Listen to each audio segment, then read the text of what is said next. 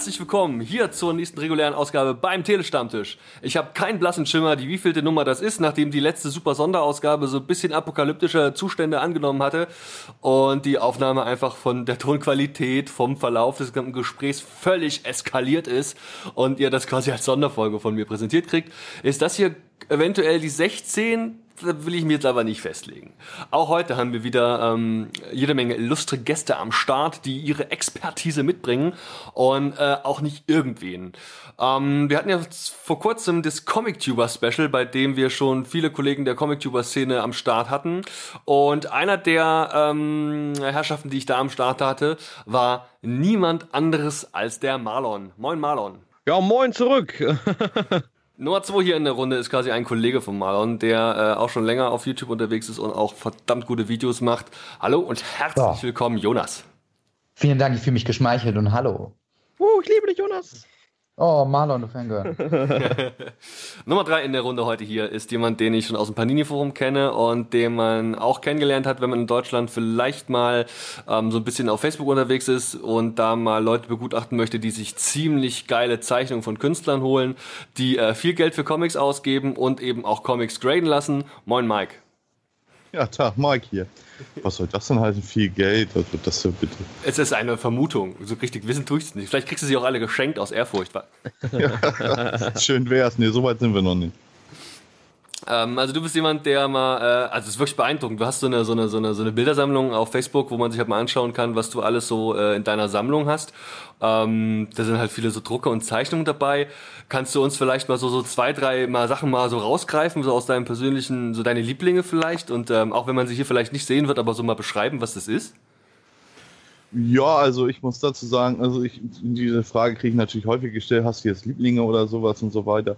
Aber eigentlich ähm, finde ich alles geil, was ich habe. Haben ist immer besser als brauchen. Und ähm, ich habe ja, was du da siehst, sind da halt eigentlich nur meine Signaturen. Also die Originalzeichnung oder Originalseiten und sowas ist gar nicht, das poste ich nicht bei Facebook, ist so großartig. Eigentlich sind das nur so meine Autogramme, die ich in den Jahren so gesammelt habe. Da ich seit, oh, seit eigentlich schon immer Autogrammsammler bin, hat sich da natürlich auch ein bisschen was angesammelt in der Zeit. Aber so, also wenn man jetzt, kommt jetzt auf den Bereich drauf an, wenn das jetzt so der persönliche Bereich ist, ist natürlich, auch wenn das jetzt zu einigen Schmunzlern führen wird, ist jetzt also David Hasselhoff. Mhm. ist halt, wenn man in den 80ern groß geworden ist, Knight Rider, das war natürlich mega geil. Und ich durfte dann auch noch mit ihm Looking for Freedom singen damals. Bei Markus Lanz war das. Das war natürlich mega geil mit ihm noch gesprochen und dann, you are the Knight Rider. Yes, I am the Knight Rider. Das natürlich yeah. also als Fan natürlich ein mega Erlebnis.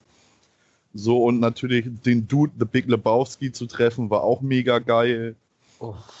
Und äh, das sind halt so Sachen, die ich jetzt so aus dem Movie-Bereich ziemlich cool finde. Aus dem Comic-Bereich war natürlich für mich das Größte äh, Frank Miller persönlich zu treffen, mit ihm ein Foto zu machen. Ich habe ja auch ein Frank Miller Tattoo, also nicht von ihm, so hübsch ist er nicht, nee, von, von, seinem, von seinem Batman. Schön, Schönheit ist nicht, nicht subjektiv.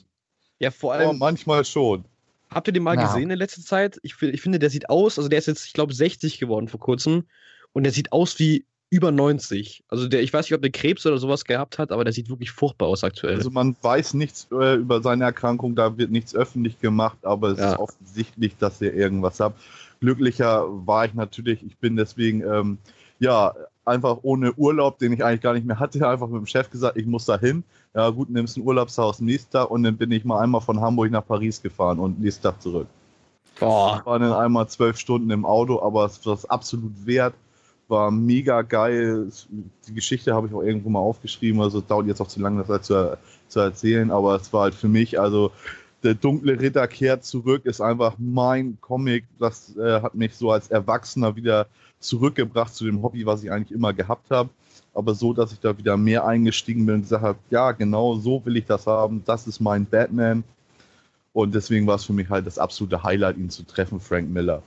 Wenn es jetzt so um Originalzeichnung geht, ähm, war das, habe ich so meine Top 3 sind Gary Frank, Ivan Rice und Dan Mora. Und von allen dreien habe ich halt eine fast, also Cover Art Commission. Das ist schon ziemlich geil, sowas zu haben und das, also da die Möglichkeit auch gehabt zu haben und das abzugreifen. Das, das ist, ja. vor allem auch sauteuer. Ähm, so, also mit Coverart Commission. Meinst du, dass das sie wirklich für dich dann auf einer Messe oder so ein Cover gezeichnet haben? Nein, auf einer Messe machen die sowas so. nicht. Das sind Commissions, die man vorab äh, beim Künstler in Auftrag gibt.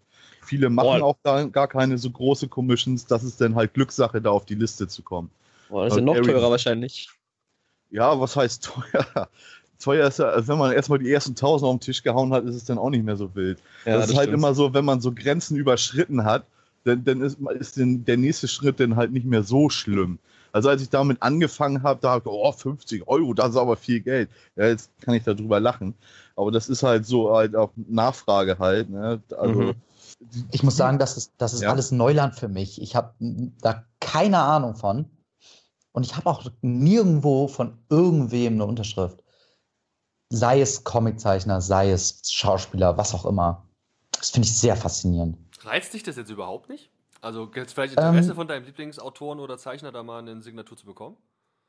Nicht wirklich, nein. Äh, ich habe keine Ahnung, ich verbinde damit nicht so viel. Ich bin eher einer, der sich an der Materie selbst aufgeilt ähm, und nicht dann an einer extra Unterschrift. Vielleicht ändert sich das, wenn ich mal irgendwann zufällig eine ergattere und dann haue ich auch mal mehrere Tausend auf den Tisch. Wer weiß. Hoffentlich nicht. Ja, also, es ist ja immer so ein Ding, also was man geil findet, kann man ja nun wirklich auch nicht erklären. Also warum sammle ich hm. Signaturen? Ich finde es halt einfach geil, die, die Leute persönlich zu treffen, so seine Kindheitsidole oder auch ja, die Zeichner, die man bewundert und mit denen mal ein bisschen zu schnacken und mit denen Moment zu haben und so. Das ist dann halt das, was, was mich halt dann bewegt. Also ich bin keiner, der sich jetzt, ähm, für mich zählt das Autogramm, das klingt jetzt dämlich, vor allem für das, was ich eigentlich so mache, aber für mich zählt das Autogramm halt nur, wenn ich es auch in Person bekommen habe. Und ja, genau, nicht irgendwo bei Ebay gekauft ja. habe oder sowas. Genau.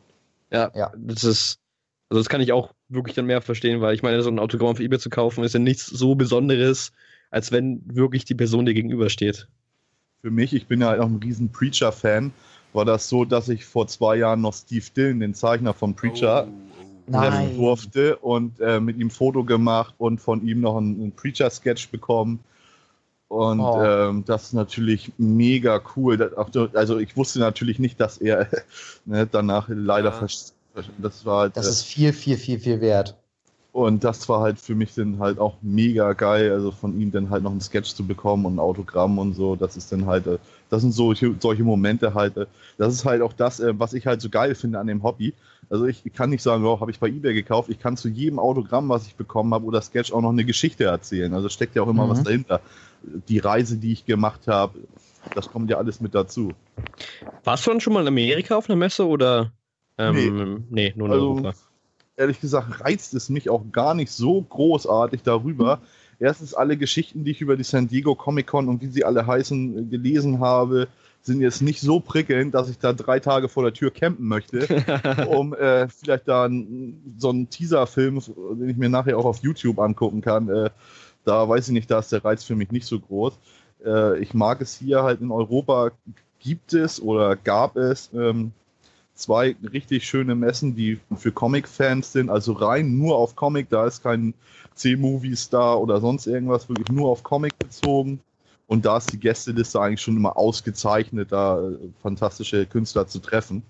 Echt? Was, war, daher, das dann? Der Comic Salon in Erlangen oder? Nein, die London ah. Super Comic Con und die Paris Comics Expo. Achso, ja, ich habe jetzt wieder an, hm. an Deutschland gedacht. Nee, äh. ich bin ja jetzt hier nicht der, der europäische Graphic Novel oder Sammler, ich bin ja mehr der Superhelden-Fan. Ja, klar. Und dann, dann interessieren mich halt auch mehr amerikanische oder besser internationale Marvel, DC, Image und wie sie alle heißen Künstler, als jetzt, sage ich mal, hier ähm, ich weiß gar nicht, der, der Rosinski, der, der polnische berühmte Zeichner, das ist denn sowas, was mich jetzt nicht so interessiert. Aber weil ich, weil ich das nicht gelesen habe. Also ich muss auch sagen, also ich war jetzt auf der Comic-Con in Frankfurt, also einfach mal so herausgegriffen. Ähm, da war ich kurz dann kostenlos drin, weil mich der Katz äh, mitgenommen hat mit seinem Presseticket als Kameramann. Und ich muss ehrlich sagen, ich war so enttäuscht, also wie du gesagt hast, so ganz viele C-Promis, ähm, die da sind, so komplett uninteressant und der Rest ist eigentlich nur Kommerz. Und dafür soll man dann 35 Euro Eintritt zahlen. Das macht irgendwie keinen Sinn. So. Naja, also es gibt jetzt die Lake Como Comic Con. Also Lake Como ist am Koma See. Ne? Mhm. Da kostet ein Ticket 500 Euro Eintritt. Boah. ne? Ich meine, da hast du natürlich auch die Creme de la Creme der internationalen Zeichnerszene. Frank Show, Greg Capullo, Adam Hughes und äh, Terry Dodson und wie sie alle heißen. Aber das ist halt da so. Es geht darum, da sollen nicht so viele rein. Es soll halt noch ein familiäres Ambiente sein. Deswegen sind die Ticketpreise halt so hoch und dass du auch noch die Möglichkeit hast, da deine Signaturen, eventuell Zeichnungen zu bekommen. Das gehört dann halt so ein bisschen dazu. Aber diese 500 Euro wäre ich jetzt auch nicht bereit, auf den Tisch zu hauen. Ja, Aber jetzt ist, ist dieser Zu Begriff, den German Comic Cons würde ich auch gerne gleich nochmal was sagen, wenn ich das noch einwerfen darf, weil Marlon gerade ja, was klar. gesagt hatte. Ja klar, ich war im Dezember das erste Mal auf so einer Comic-Con, so wie sie jetzt in Deutschland seit, glaube ich, zwei, drei Jahren üblich sind, äh, mit den ganzen C-Promis und so. Und äh, ich muss, ich kann gar nicht so viel Negatives sagen. Es war in Dortmund und ähm, natürlich kann man sagen, ja, ist alles nur Kommerz und ähm, aber es war auch eine sehr schöne Erfahrung. Ich habe einige Leute getroffen, die ich dann auch übers Internet nur kannte. Ähm, mit den ganzen Cosplayern zu interagieren, ist, ist eine geile Atmosphäre, viel Energie da. Und das ist einfach, also ich fand es spaßig und ich verbinde damit auch eine Geschichte, weil ich mit einer guten Freundin da war. Und ähm, die zwei Tage in Dortmund waren fantastisch. Also äh, Gut, da haben wir ja, vielleicht auch keinen Unterschied. Ich meine, wenn, wenn du mit Katz da bist, um sein Kameramann zu sein, oder ja, wenn du halt irgendwie okay. privat hingehst, äh, so, das ist wahrscheinlich auch ein Unterschied. Aber ich fand es einfach, es war erstens sau klein, also das war einfach so die kleinste Messehalle in Frankfurt auf der riesigen Messe.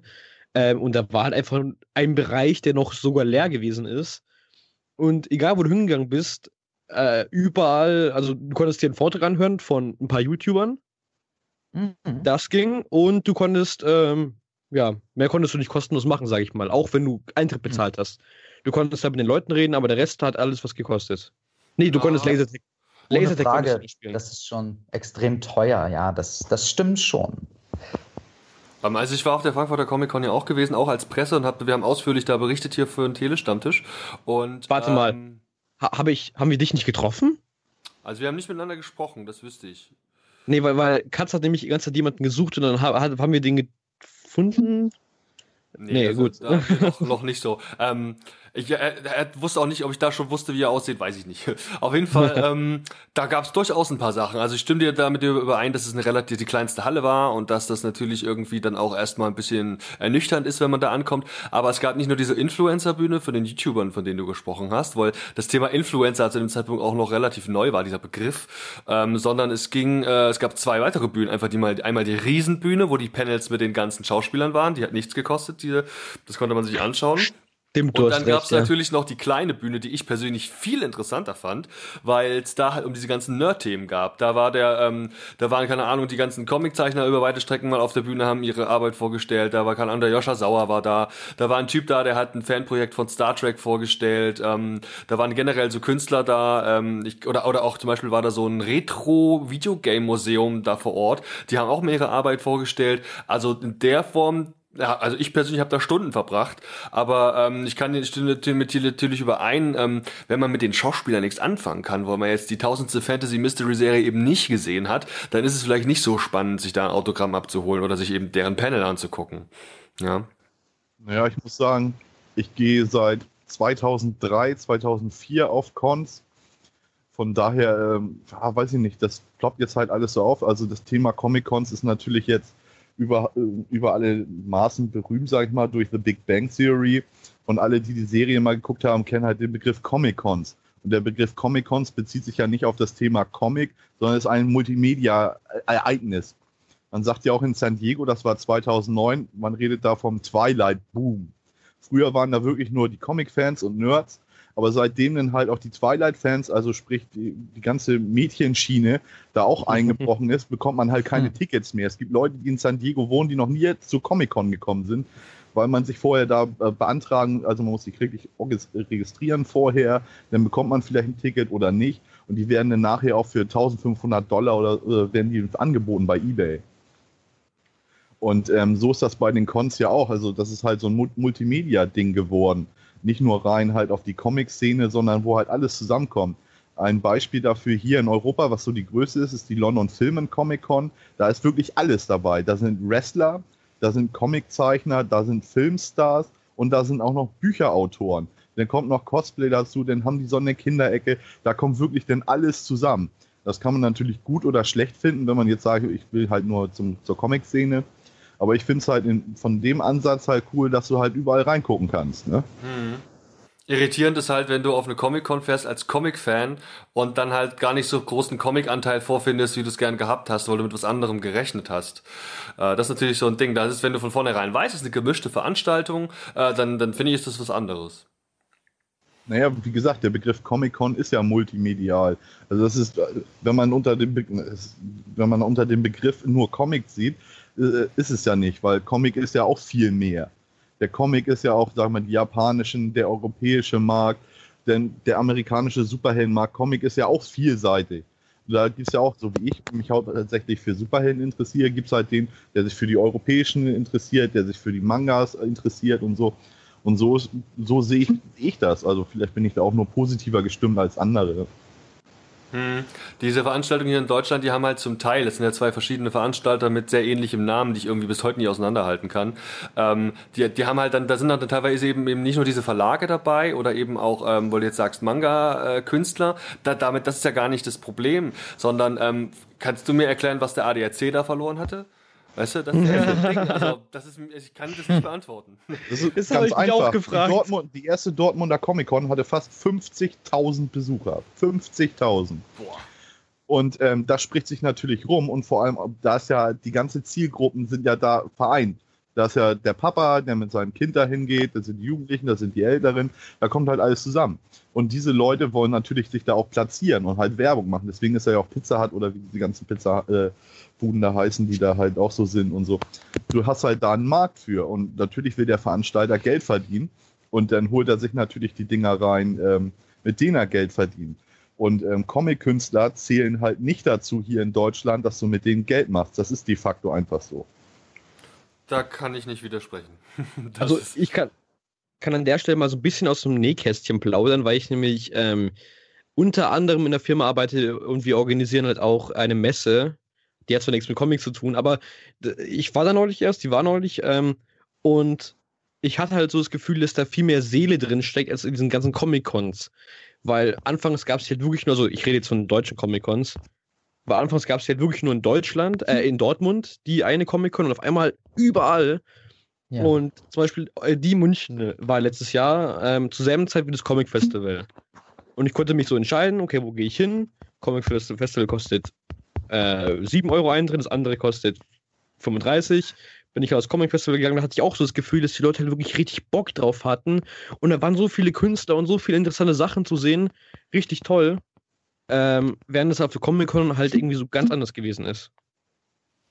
Okay, interessant. Ähm, Vielleicht, Mike, mich würde nochmal interessieren, jetzt für mich als Außenstehenden, gerade die Sache mit den Commissions, die ich ja auch immer gerne mal mitnehme. Ähm, vielleicht kannst du uns mal so deine Erfahrung damit berichten, wie ich an sowas rankomme. Also wir haben jetzt, ähm, Erlangen sagst du, wirst du wohl nicht besuchen, weil das vielleicht nicht so dein Thema ist, aber auch da werden ja im ah. Endeffekt jetzt die Deutschen vertreten sein. Also es Nein. kommt bei mir immer auf die, ja, bei mir gibt es immer ein klares Jein. Letztes Jahr wollte ich auch viel weniger Comic-Cons mitmachen, was heißt, oder Börsenmessen, wie man es auch mal nennen möchte. Letztendlich war ich fast jeden Monat unterwegs. Es kommt halt immer darauf an, wie sehr ich halt, also ich bin halt bereit, wie man sieht, an Frank Miller auch mal einfach so mit dem Auto nach Paris zu fahren. Wenn äh, jetzt Grant Morrison in Erlangen sein sollte, dann setze ich yeah. mich sofort ins Auto und fahre dahin. Ne? Weil das ist einfach der Batman-Run, den ich einfach am besten finde, den ich halt mega geil finde und von dem, den muss ich treffen, brauche ich ein Autogramm, geht nicht anders. Wie läuft denn das dann ab, wenn du jetzt eben weißt, okay, folgender Künstler kommt, an wen richtest du dich denn, wenn du jetzt eine Zeichnung von, keine Ahnung, nimm mal einen Namen Jim Lee haben wollen würdest, weil der eben zwei Tage da wäre? Keine Chance. Also ich habe ja Jim Lee letztes Jahr in Polen getroffen. Die Fotos habe ich gesehen, ja. Ja, und er, äh, Jim Lee ist äh, wirklich very tough to get. Eigentlich macht er gar keine Commissions. Man da, darf aber nicht vergessen, äh, in Deutschland und Europa ist noch eine ganz andere Szene wie die amerikanische. Also in Deutschland ist ja kaum einer bereit, überhaupt für Commissions oder für Zeichnungen Geld auf den Tisch zu legen.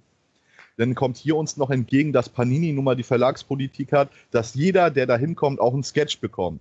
Deswegen kaufst du dir halt da deine paar Comics dafür 25 Euro und kriegst halt einen Sketch dafür. Äh, normalerweise, wenn du jetzt nach England kommst oder jetzt in den USA, gibt's das nicht. Ja, da musst du halt Kohle auf den Tisch legen für eine Zeichnung oder irgendeiner hat mal super Laune und gibt dir was gratis, was aber sehr selten ist. Und ähm, hier bei Panini äh, kaufst du halt deine Sachen und kriegst dann halt dafür einen Sketch. So, ähm, wenn jetzt bei den Künstlern, die jetzt bei Panini sind, eine Commission haben willst, da ist der Alexander Bubenheimer, der, der betreibt ja auch, oder besser ist der Vertriebsleiter von Panini und der postet das auch immer im Panini-Forum, welche Künstler halt da sind und den kannst du dann direkt anschreiben, der organisiert dann Commissions. Also Commissions ist, ist nicht also ein, so ein kleiner Sketch oder sowas.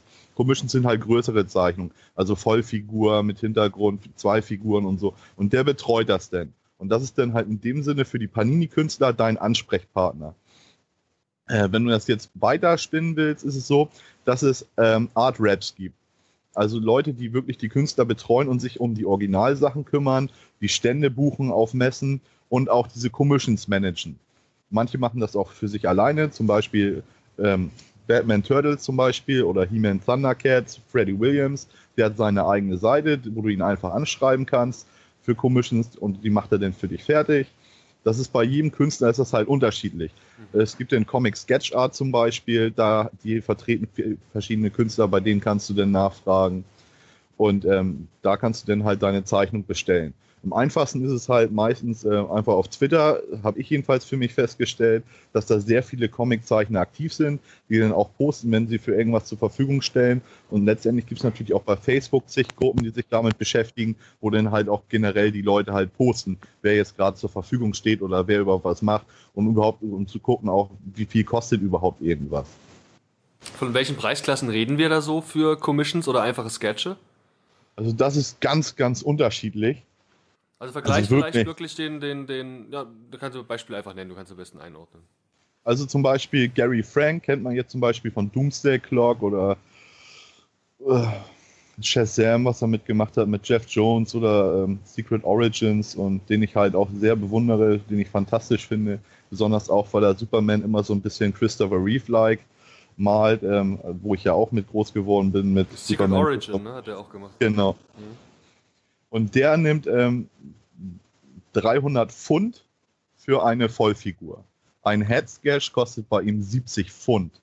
Jetzt ist, jetzt ist natürlich ziemlich geil. Also wenn er jetzt in England da 300 Pfund nimmt, dann sagst du, ja, schön. Als ich mir meine geholt habe, ist aus den 300 Pfund leider 450 Euro geworden. Mhm. Äh, das ist halt ähm, für eine Vollfigur ist das, aber man kann beim renommierten Verlagskünstler kann man so von 200 bis 500 von ausgehen. Obwohl diese Sketch- und Commissionspreise wirklich in den letzten Jahren enorm in den Himmel geschossen sind. Wirklich in den Himmel geschossen sind. Also Adam Hughes zum Beispiel, da kriegst du so eine halbe Figur nicht unter 1000. Ich, ich wundere mich gerade schon, weil eigentlich ähm, ist es ja relativ ähm, ja, billig, sage ich mal. Ich habe zum Beispiel mal versuchten, also ich hatte nach einem Sketch von David Marquez geschaut, das ist einer meiner, Lieb meiner Lieblingszeichner. Und der verlangt da zum Teil so 1200 Euro für. Für ja, ein einfaches Sketch. Sehr, sehr unterschiedlich. Zum Beispiel Babs Tar, die ich jetzt nicht so besonders geil finde. Vielleicht bin ich jetzt auch nicht der Batgirl-Leser schlechthin oder Motor Crush oder so. Aber die nimmt dann schon für so einen Head-Sketch 300. Boah. Darf ja. ich dann vielleicht einmal fragen, was du beruflich machst? Oder äh, ich bin, ich bin Sohn von Beruf. Nein, Spaß beiseite.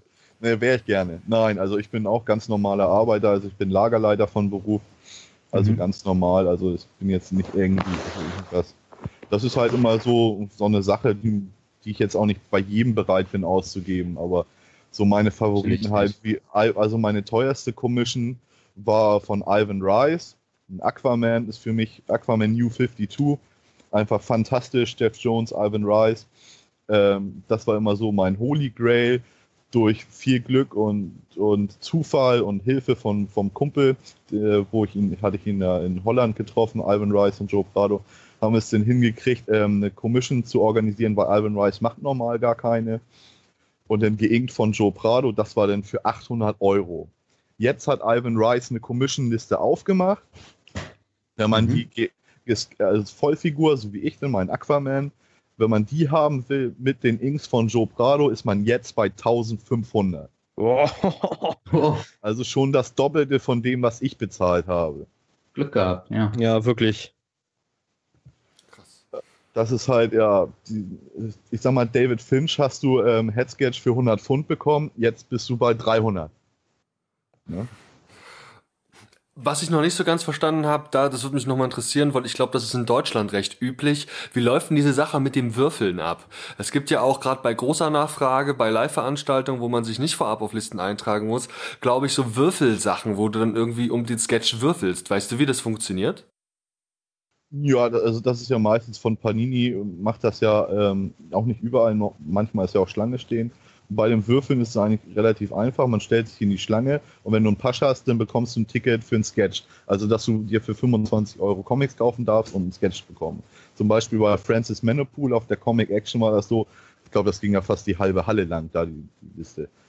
Weil der halt auch so ähm, richtig geile Sachen rausgehauen hat, also mit Tusche noch gemacht hat und so. Das also wenn die Leute dann natürlich sehen, der macht da auch was Geiles, ne, dann ist da natürlich die Schlange dementsprechend länger als jetzt bei, bei einem, der jetzt ein bisschen rumkritzelt, sage ich jetzt mal.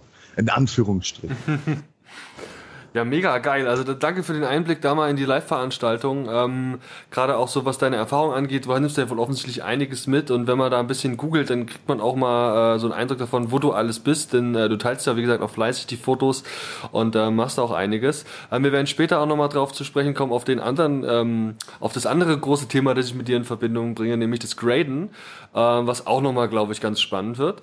Jetzt würde ich mich gern dem äh, Marlon widmen, denn ich weiß, dass du ähm, dir ein paar Gedanken gemacht hast, wie das bei den Superhelden im letzten Jahr ausgesehen hat. Ne? Richtig, genau. Und ich finde es auch sehr interessant. Ähm, ich hatte mir eigentlich gehofft, ich schätze mal, äh, Mike, du liest ja auch wahrscheinlich viel US-Comics, nicht wahr? Oder eher ja, deutsche. Ja. Genau. Ich hatte mir so erhofft, bei jemandem aus dem Panini-Forum, dass die Person viel deutsche Sachen liest. Aber äh, gut, weil ähm, es gab Nein, ja. Ich lese beides. Du liest beides, okay. Ja, ich bin da so ein bisschen zwiegespalten eigentlich schon, schon ewig. Ist bei Geht mir, mir eigentlich so. auch so. Ja. Also DC lese ich zum Beispiel auf Englisch, Marvel auf Deutsch, ja. Aber worauf ich hinaus wollte. Es gab in den letzten, das letzte Jahr viele Diskussionen, äh, vor allem bei Marvel, ähm, weil man ja gesagt hat, Marvel ist zu politisch mit ihren Comics, ähm, die stellen zu viele schlechte Leute ein. Ähm, und da würde es mich einfach interessieren, wie ihr das so seht. Ähm, ja, Findet ihr das so, dass es eigentlich wirklich so ist, dass halt die Qualität von Marvel gefallen ist? Oder fandet ihr, dass das letzte Jahr besonders gut gewesen ist? Das würde mich einfach mal interessieren. Kauf alles von Chip Zdarsky, dann machst du nichts verkehrt. naja, also Spider-Man 19 fand ich jetzt nicht so gut, muss ich ehrlich sagen. oh, also ich, ich lese, ich lese extrem wenig aktuelle Comics, muss ich sagen. Und das wenige, was ich lese, ist dann noch die deutsche Übersetzung von Panini. Aber ähm, Gerade wegen dem Schlechten, was man momentan so hört, habe ich mich eher ferngehalten vom aktuellen Zeug, gerade bei Marvel. Also ich muss sagen, ich, ich bin halt da immer so interessiert, so, woher kommt das mhm. jetzt und habe einiges gelesen. Ähm, zu meiner Schande muss ich gestehen, dass ich das halt dann auch digital nur gelesen habe. Ähm, aber zum Teil, es, es gab viele Sachen, die wurden wirklich schlecht gemacht, die eigentlich gar nicht so schlecht waren. Zum Beispiel Dr. Doom als Iron Man. Der ist ja auch bei uns jetzt vor kurzem rausgekommen äh, bei Panini. Ja. Und das fand ich tatsächlich wirklich richtig gut. Also auch die Zeichnungen waren ganz in Ordnung, aber die Story war eigentlich wirklich anständig. Also es war jetzt nicht so, dass man sagt, ah, nur weil Dr. Doom jetzt Iron Man ist, verteufle ich das Ding. Aber Anfang des Jahres ist ja bei uns auch Civil War 2 rausgekommen, was ich persönlich für das schlechteste Marvel-Event seit langem halte. Also jetzt seit Original Sin oder so, obwohl ich das gar nicht als Marvel bezeichnen würde. Das ist auch gar nicht so lange her. Ja, aber wie gesagt, ich bezeichne es nicht wirklich als Marvel-Event, weil es halt nur so eine Nebenscheiße war, so ungefähr. Mhm. aber ich finde halt schon, dass Marvel in letzter Zeit so abgenommen hat ähm, an, an Qualität. Und ähm, ich habe das Gefühl, dass es immer so einen Schritt in die richtige Richtung gibt und dann so zwei zurück. Also, äh, wo ist euch denn sowas aufgefallen oder fällt euch das nicht auf oder findet ihr, dass das eigentlich alles gut ja. ist aktuell? Ich habe da auch so ein bisschen den, den, ähm, das beobachtet und ähm, da, da, da vielleicht einfach mal zwei Punkte, die ich, die, ich, die man da glaube ich sehr konkret sagen muss. Also zum einen ist so, dass ähm, ich betrachte Marvel mehr so ein bisschen von außen. Ich hole da auch viel mehr so altes Zeug nach. Ich habe seit Ewigkeiten diesen Marvel Unlimited Account, für den ich im Jahr 70 Dollar zahle, aber ich habe ihn seit Monaten nicht benutzt, ja. Also, aber ich habe ihn schon mal. Also äh, gucken durch. Und da ist halt so, ich finde, es gibt durchaus jede Menge auch sehr gute aktuelle Serien. Ich kann mich da zuletzt an Vision erinnern, was wohl auch wahnsinnig gut gewesen sein soll. Fanboy, Fanboy, ja, Fanboy. Und was wohl wirklich einfach ähm, da, wo einfach das eingeschlagen ist wie eine Granate. Aber es ist natürlich so, dass dass man auch bei Marvel ganz viel ähm, so Standardkost hat, die halt auch einem, einen Fan so ein bisschen vor den Kopf stößt. Und ich glaube, das ist einfach wie bei jedem Verlag, der groß ist und klein ist, egal bei wem. Du musst ja einfach deine Perlen raus, rauspflücken. Und ja. ähm, da gibt's einfach stärkere und schwächere Phasen. Und ähm, ich, mein Herz schlägt, schlägt tatsächlich eher so für die DC-Seite, also wenn ich mich entscheiden müsste. Aber es ist bei Marvel einfach so, wenn man nicht alles liest, sondern sich nur gezielt die Sachen rauspickt, auf die man Bock hat, ich glaube, dann gibt's auch da mehr als genug geilen Scheiß zu lesen. Und ähm, dann das andere Ding, das ist so eine, so, eine, ja, so eine Art Theorie, die ich irgendwo aufgeschnappt habe. Äh, und zwar folgende steile These. Die Comics von Marvel sind zwar schön und gut, aber letztlich nichts anderes als Merchandise für die Filme. Wenn Momentan leider, durch, ja. Wenn du dir das mal durch den Kopf gehen lässt, ähm, es ist im Endeffekt, also ich bin, wie gesagt, nicht so drin im, im Thema Marvel, aber wenn du dir die aktuellen Sachen anschaust, ähm, du hast, kein, bestes Beispiel, im aktuellen Infinity War Trailer trägt ähm, Iron Man einen Anzug, den er wohl auch in letzter Zeit oder zumindest in äh, letzter Kürze auch erst eben in den Comics erhalten hat. Es sieht also relativ modern aus. Also da geht man aufeinander zu und hat einen Wiedererkennungswert für den Filmbesucher. Du hast natürlich ähm, immer wieder ähm, so ein bisschen auch dieses Thema Diversity, also ähm, Vielschichtigkeit, äh, verschiedene Schauspieler verschiedener Ethniken, äh, also Minderheiten, ja, die äh, sowohl in den Comics bedient wird, also jetzt auch Stück für Stück äh, irgendwie in die Filme fließen sollen. Und, und genau da muss ich gerade was einwerfen. Ich finde halt nicht, dass sie anständig bedient wird. Ich meine, viele Leute geben sich ja mit dem, was Marvel da aktuell rausbringt, äh, zufrieden. Auch viele Leute halt mit dieser, die dieser gewissen Minderheit angehören, sage ich einfach mal. Aber wenn ich jetzt zum Beispiel, nehmen wir Iceman. Iceman ist zum Beispiel in den aktuellen Comics ähm, schwul. Ähm, das ist ja an sich jetzt kein, keine verwerfliche Sache. Aber wenn ich jetzt mal so DC rüberschaue, dann haben die zum Beispiel Midnighter, der ein, äh, das ein gutes Comic ist, das interessant ist und das halt dieses Thema der Homosexualität nur anschneidet, wenn halt Iceman so eigentlich nur darauf fokussiert ist, dass Iceman jetzt schwul ist. So, so ja, komplett gut, drauf fokussiert. Ja. genau das Gleiche. Und Guck mal, da ist Batwoman. Guck mal, und ganz sie ist lesbisch. Genau, ganz ne? Also, weiß ich nicht. Also, das Gefühl habe ich halt eben nicht. Und, und vor allem ähm, gibt es so viele, ja, Larifari-Titel. Und du meintest vorhin, ja, da muss man sich halt die Perlen raussuchen.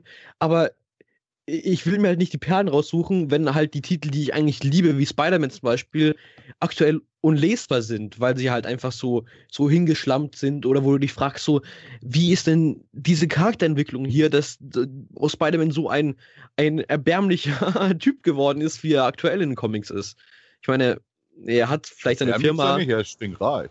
er stinkt reich, ja, noch, noch. Also, wenn man jetzt so, ich, rüber nach Amerika blickt, dann äh, ist es ja mittlerweile auch nicht mehr so. Marlon, ich kann verstehen, dass es sehr, sehr, sehr wehtut, ähm, weil ich, ich weiß ja, dir bedeutet der Charakter unglaublich viel. Ja. Aber ich habe mich da einfach von losgesagt. Ich denke gar nicht mehr, okay, ich liebe diese Charaktere und wenn damit was Schlechtes gemacht wird, tut es mir weh. Irgendwie stehe ich da drüber. Jetzt fühle ich mich geil. Ähm, nein, ich, ich stehe da irgendwie drüber und ich suche mir die Perlen raus und lese die Sachen, die halt gut geschrieben sind und versuche mich ein bisschen von dem Fanboy-Sein zu entfernen. Und mir geht es relativ gut damit. Wenn, wenn Spider-Man versaut wird, tut es mir nicht so weh, weil ich dann denke, okay, ich habe jetzt Karnak gelesen und das war halt dafür mit das Beste, was ich so gelesen habe. Karnak, um, ähm, echt jetzt? Ich fand Karnak ist extrem geil. Sehr uninteressant. Ich war sehr enttäuscht in Warren Ellis, muss ich sagen. What the shit? Der war richtig gut. Also ich habe es mir nur gekauft, weil ich eine Zeichnung von Roland Boucher dazu gekriegt habe. aber ich habe es auch, auch, gelesen und ich fand es jetzt, fand's jetzt okay. Also jetzt nicht, nicht mega geil, aber ich fand es okay. Also. also mich hat Ewigkeit nicht losgelassen, gerade weil mir das Artwork sehr, sehr, sehr gut gefallen hat, besonders in der ersten Hälfte. Und es war philosophisch einfach so angesättigt, ähm, dass ich danach äh, zum existenziellen Nihilisten geworden bin. Und ähm, ja. das ist so verändert so. Ja, ich, ich fand das halt irgendwie erstens Inhumans, ich mag die Inhumans nicht so gern, muss ich sagen. Äh, aber ich fand es halt irgendwie auch etwas, etwas langwierig. Also ich habe jetzt nur die ersten zwei Ausgaben gelesen, vielleicht muss ich mal den ganzen Band lesen, ähm, aber gut. Ich fand das. Humans mag keiner so richtig. Gern. Ja, nee, ich fand es halt, Karnak war so, so ein. Ich habe halt Moonlight vorher gelesen von Warren Ellis und das fand ich halt extrem cool gemacht, dass es halt wie so eine TV-Serie aufgebaut war. Ich meine.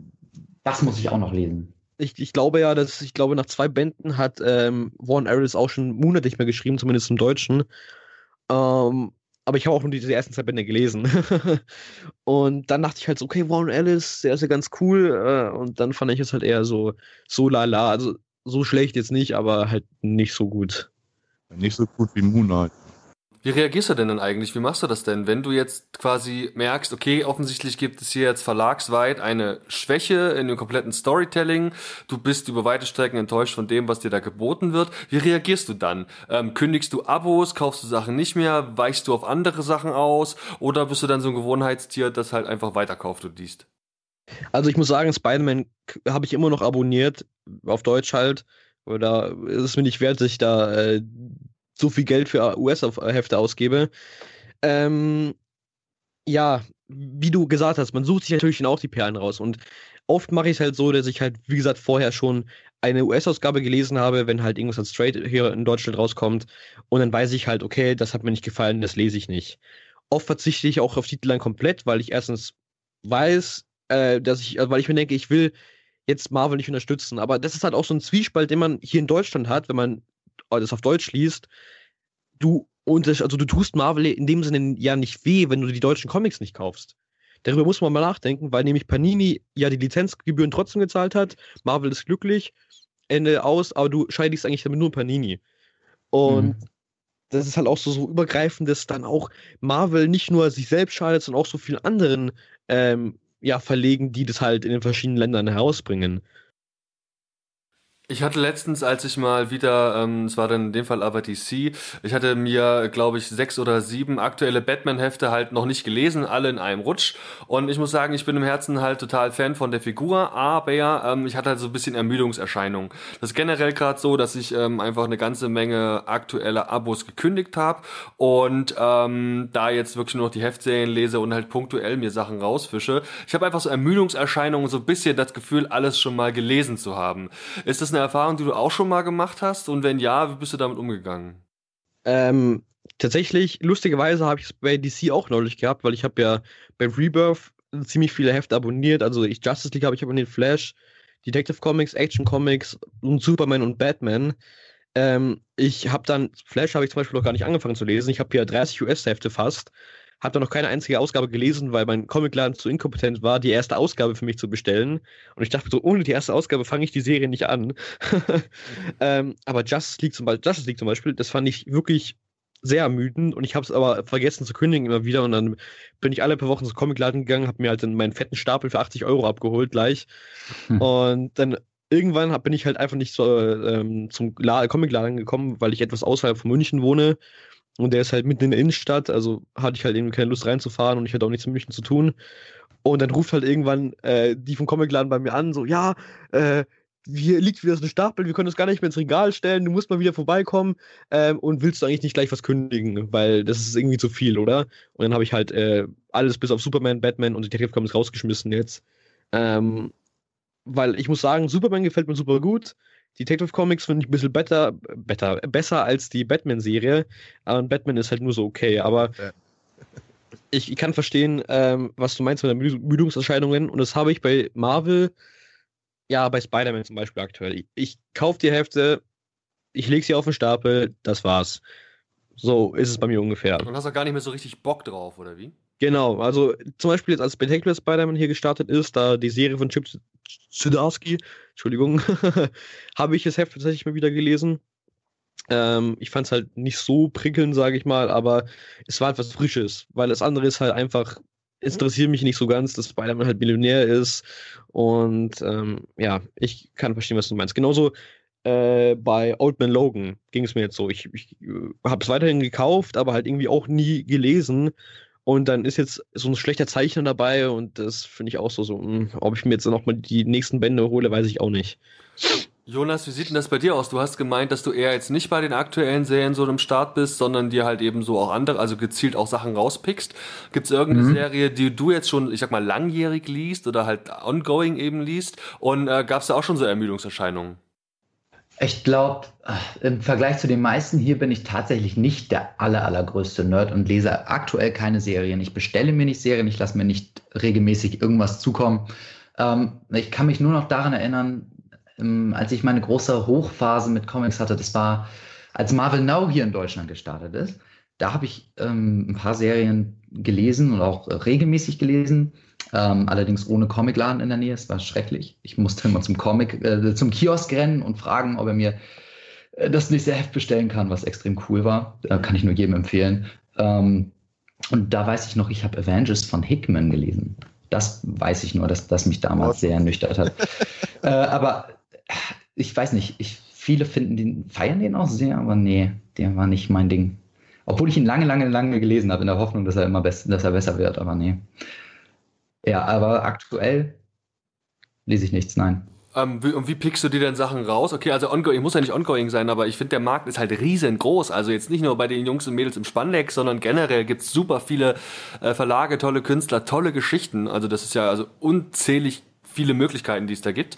Äh, wie fischst du dir das raus? Hörst du da viel auf Empfehlungen, vielleicht auch aus deinem Comic-Tuber-Umfeld oder sind es dann doch Empfehlungen aus dem, aus dem Internet? Wie sieht das aus? Ich sage da ComicTube sei Dank. Ich habe so viele extrem coole Leute mit ähnlichem Geschmack kennengelernt, die mir dann noch Dinge empfehlen können, die mir tatsächlich gefallen. Ähm, und ansonsten schaue ich auch extrem viele ähm, YouTuber, die über Comics lesen, äh, reden, seien es US-Amerikaner oder Deutsche wo dann immer was bei ist, wo ich weiß, oh ja, das könnte mir gefallen. Und ähm, ansonsten sind es dann einzige, sind es dann einige Charakter oder Autoren, die es mir immer wieder antun und dann sehe ich, oh, sie haben wieder was rausgebracht, das könnte mir doch gefallen und dann schaue ich da natürlich rein. Und so entdecke ich dann die Perlen. Okay, also, also mehr so Autoren und, und Künstler orientiert.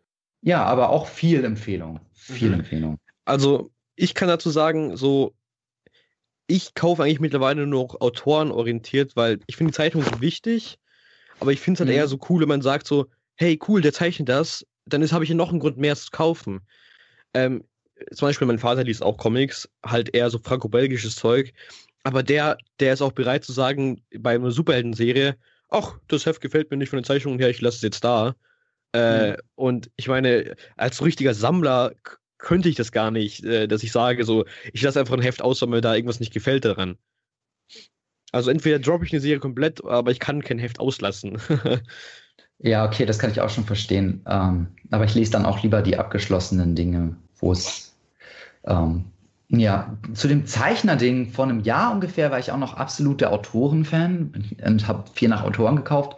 Jetzt mittlerweile, so innerhalb des letzten Jahres, hat sich ein wenig verändert dass ich auch mehr auf die Zeichnung achte. Ähm, gerade weil ich mich viel für Bildkomposition, Panelstruktur und, und visuelles Storytelling inter interessiere. Und deswegen achte ich momentan noch etwas mehr auf Zeichnung.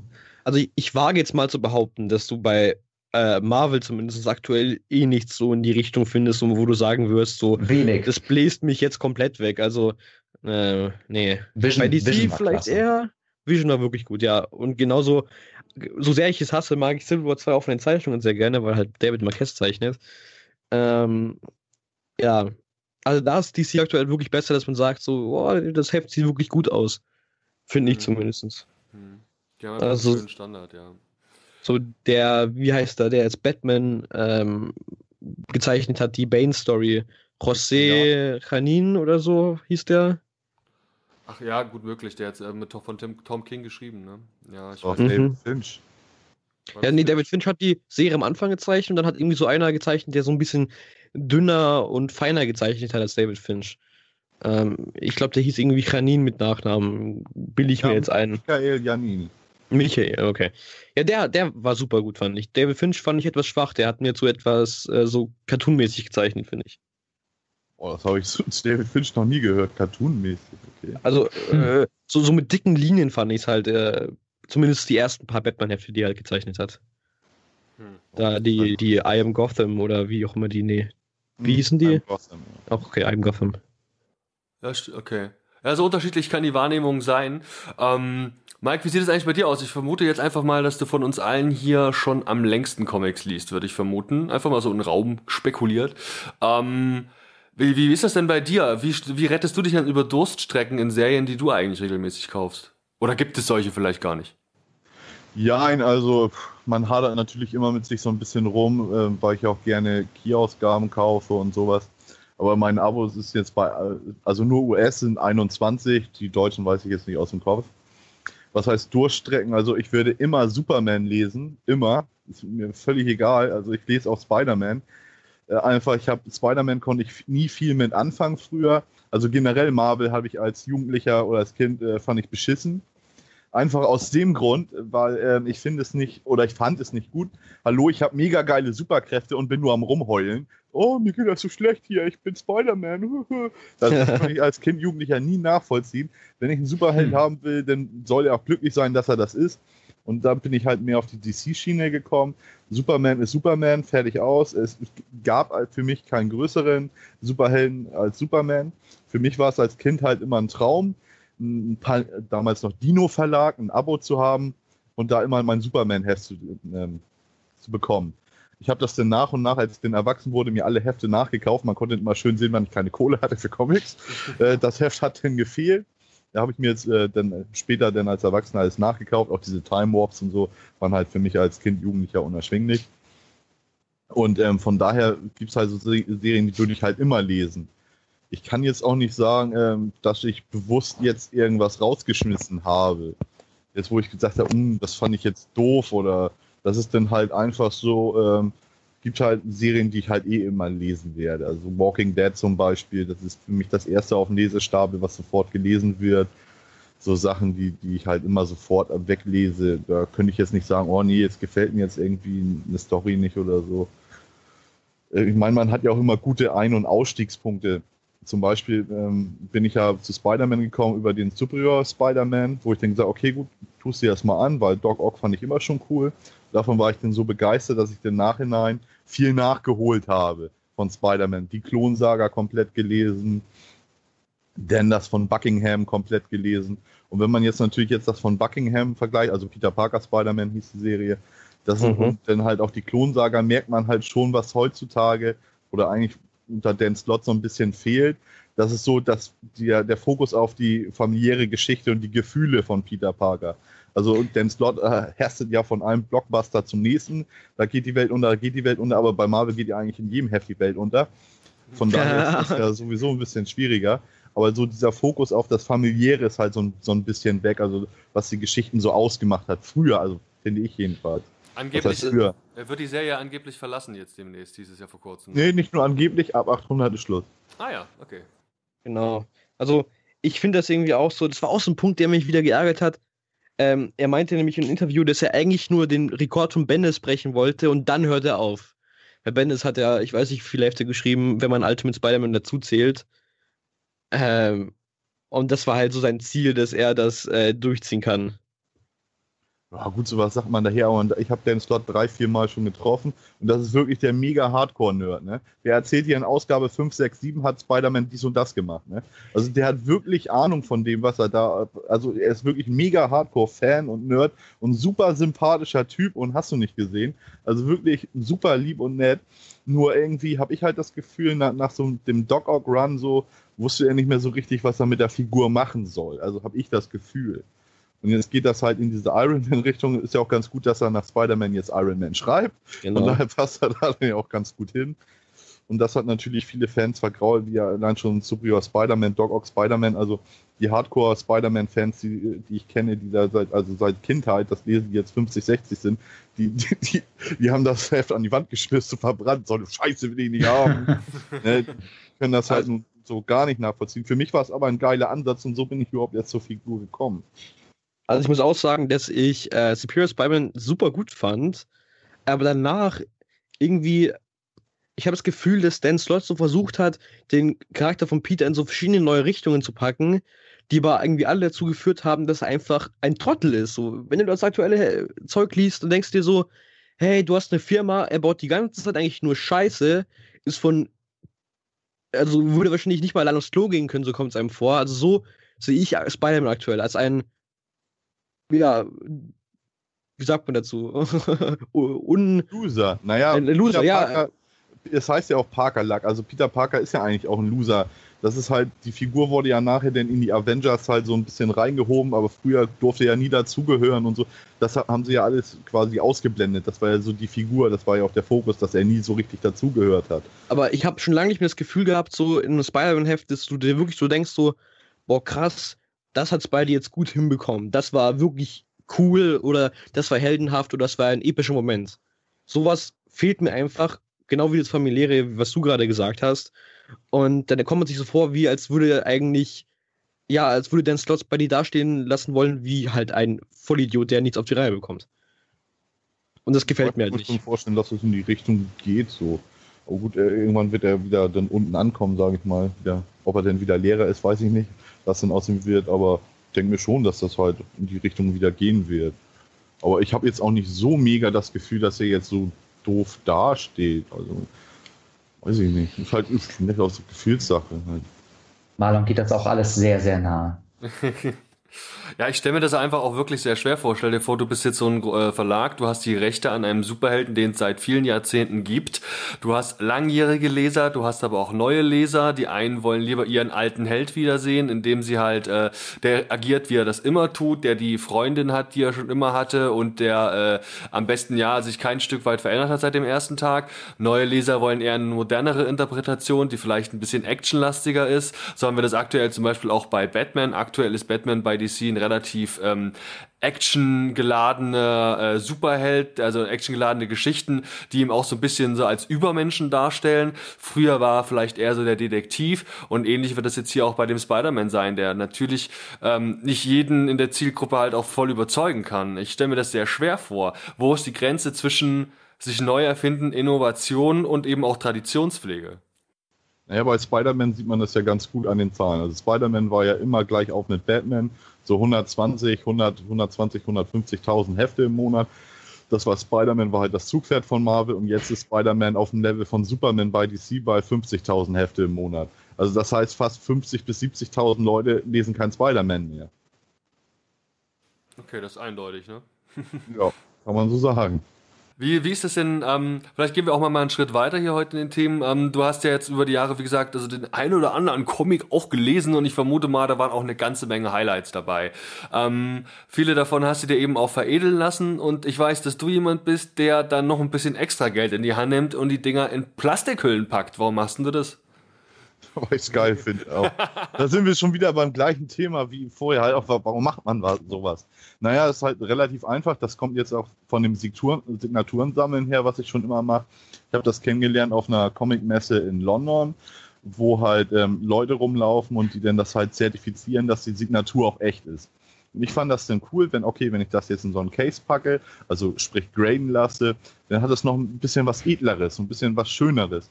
Also wenn ich jetzt von John Romita Jr. jetzt eine Signatur habe oder mit so einem kleinen Sketch drauf und die dann halt noch eincase, graden lasse, dann ist das halt für mich geil. Ist das noch wieder so was Edleres, als hängt man sich halt ein bisschen schöner an die Wand. Und da, daher fand vor allem auch wegen der Verifizierung der Signatur fand ich das halt sehr geil und so bin ich zu dieser Thematik gekommen, also durch die Signaturen halt. Und ähm, da wären doch aber klassischerweise vor allem die Issues halt, also die Hefte eingepackt und jetzt nicht, ähm, wie das in Deutschland vielleicht äh, häufiger zu kaufen gibt, die Paperbacks, richtig? Nein. Also normalerweise, der, wie gesagt, der deutsche und der amerikanische Markt sind grundverschieden. Auch dieser Heftchenmarkt ist ja hier auch nicht so populär, ähm, wie es in Amerika ist mit den Einzelissues. Also du kannst bei CGC kannst du dir auch ein Hachette-Band graden lassen.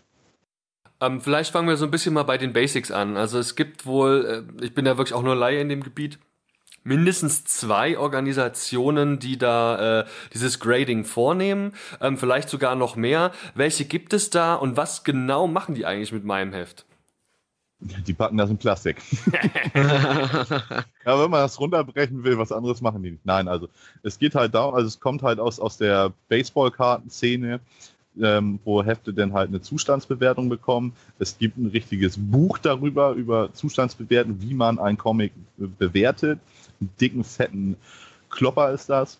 Und diese Firmen ähm, nehmen halt dein Heft schauen sich das drei verschiedene Leute im Regelfall, gucken sich das an und graden das und sagen halt, der Zustand ist so und so.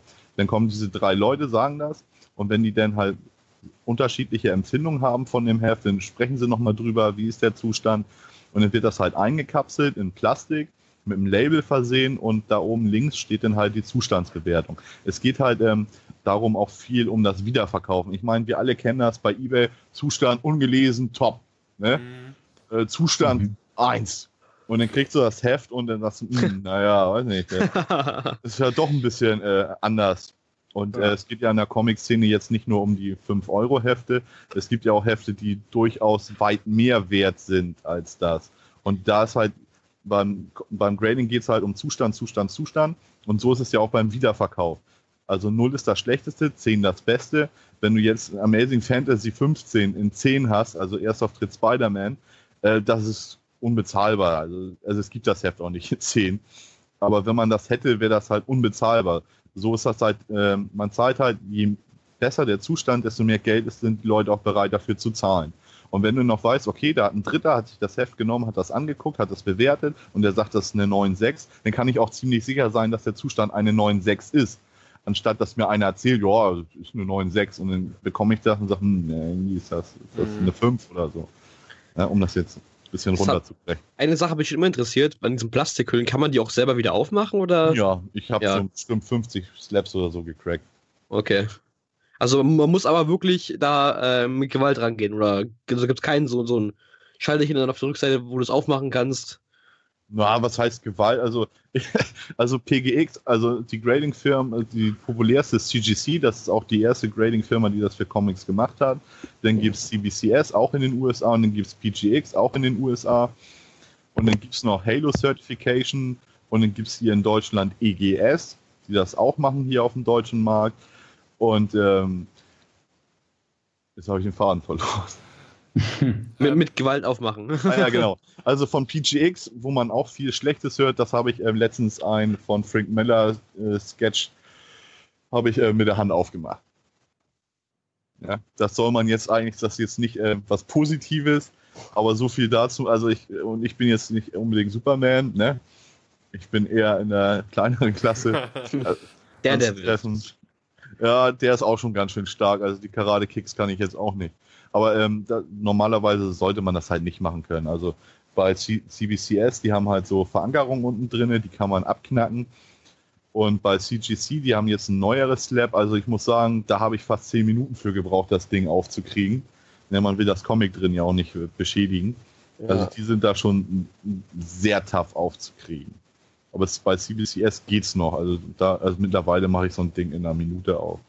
Um Und dann das jetzt ja, um den äh, Zuhörern vielleicht auch mal einen Eindruck davon zu geben, wie dann, ähm, von was wir da so reden und äh, wie, wie auch so Comics von der Wertigkeit also einzuschätzen sind. Also nur weil ich jetzt im Supermarkt meines Vertrauens mir den neuesten Comic von DC mitgenommen habe und den dann in so eine Plastik, so ein Slab packen lasse, ist das ja noch lange keine 10. Ne? Das, ähm, ah. äh, wo kriege ich denn den möglichst vom Zustand her perfektesten Comic überhaupt erstmal her? Oh, den gibt's nicht. also, also es gibt eigentlich keinen perfekten Comic, sagt man immer so. Deswegen sagt man auch eine 10 oder es ist halt unmöglich zu erreichen. Aber es gibt tatsächlich, am einfachsten sind jetzt, kennt ihr vielleicht die 3D-Cover? Mhm. Von DC und so. Also die, da gibt es eigentlich fast nichts, was nicht 9,8 ist. Einfach weil der Umschlag von Heft halt schon sehr dick ist und es da wenig, äh, und dieser Plastikumschlag oben drumherum, da gibt es halt wenig äh, Stellen, wo halt was kaputt gehen könnte, es sei denn, man macht es halt mit Gewalt. Ja, wo man das dann umknickt oder sowas. Manchmal sind auf den 3D-Covern so kleine Kratzer drauf, die man halt dann so sieht, dann ist das schon keine 10 mehr. Aber diese Hefte sind halt von der Wahrscheinlichkeit halt sehr vom Zustand dass es eine gute, gutes Grade gibt. Bei anderen Heften ist es halt schwieriger. Also es, ich, es gibt Leute, die im, im Comicladen sich alle Hefte, die da reinkommen, durchgucken, um da halt das Beste für sich rauszupicken. Ganz schwierig sind zum Beispiel schwarze Cover. Ähm, die, da gibt es eigentlich fast nie perfekte Hefte. das ist einfach so, weil wegen durch den Abrieb so ein bisschen und man sieht halt sehr, sehr viel auf den schwarzen Covern. Äh, aber im Normalfall muss man sich wirklich hinsetzen und alles äh, durchgucken und sich so ein bisschen mit der Thematik auseinandersetzen, bis man wirklich ein sehr, sehr gutes Heft bekommt. Als Beispiel die Image-Hefte, die sind eigentlich auch immer relativ gut vom Zustand her, durch das Material halt auch. Und ähm, wie würde das jetzt so ablaufen, wenn ich eben auf einer von diesen, sag ich mal, Cons bin oder halt eben Live-Veranstaltungen, wo ich mir also quasi vielleicht gerade frisch schon Verlag den äh, Comic gekauft habe, lass den im besten Fall noch signieren von einem der anwesenden Künstler oder vielleicht sogar auf so ein Blank-Cover irgendwie ein Sketch machen. Ähm, wie kann ich da in dem Fall äh, dafür sorgen, dass es in so eine Plastikhülle kommt und da jemand mal einen kritischen Blick drauf wirft und das eben auch bewertet? Nun, also da es gibt verschiedene Sachen. Also es gibt zum Beispiel das, das blaue Label das blaue Label ist nur für reine Hefte.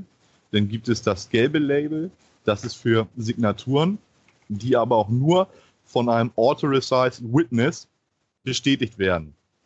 Das heißt, wenn du das nicht selber bist, musst du dir einen von dieser Firma holen, der dabei zuguckt, wie das Heft auch tatsächlich von dem Künstler signiert wurde.